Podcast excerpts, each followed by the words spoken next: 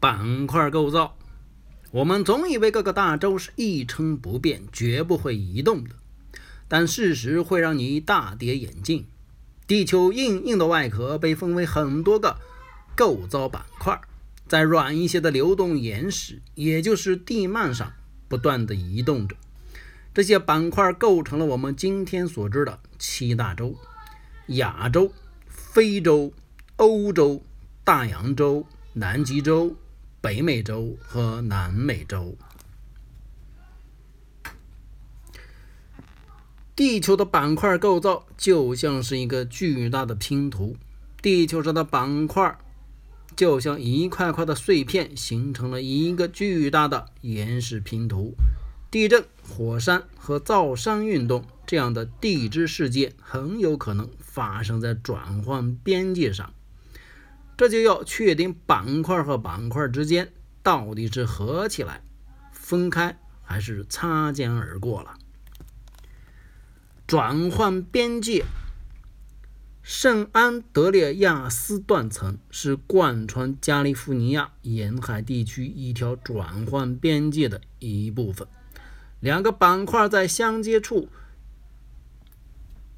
往相反的方向水平移动，发生错位就形成了转换的边界。有时候，两个板块可能会被卡在移动途中，产生巨大的压力。板块卡住的时间越长，聚集的能量也就越多。最后，当板块终于能够自由移动的时候，这些压力就被释放出来，形成了地震。离散边界，海洋板块互相分离开裂，岩浆就会喷涌而出，将分离形成的裂缝填充，形成新的外壳。这个过程称为海底扩张。大陆板块有时候也会分离，可能造成火山的爆发，甚至可能让一块大陆分成两块。这样的边界在科克斯板块的某些地方有非常明显的表现。这个板块在太平洋之下，中美洲的西海岸附近。汇聚边界，南美洲的安第斯山脉是世界上最长的山脉。这条山脉就是由海洋板块和大陆板块的碰撞而产生的。两个板块相互碰撞。比较薄的海洋板块下陷到地幔中，最后融化了，这样就形成了一条海沟；而在陆地上则形成了一长串的火山。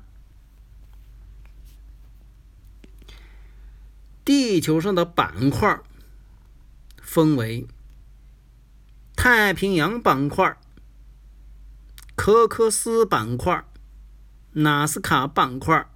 南极洲板块、南美洲板块、加勒比板块、亚欧大陆板块和北美洲板块。好，以上这些基本上就是啊，对地球上板块构造的一个基本的介绍。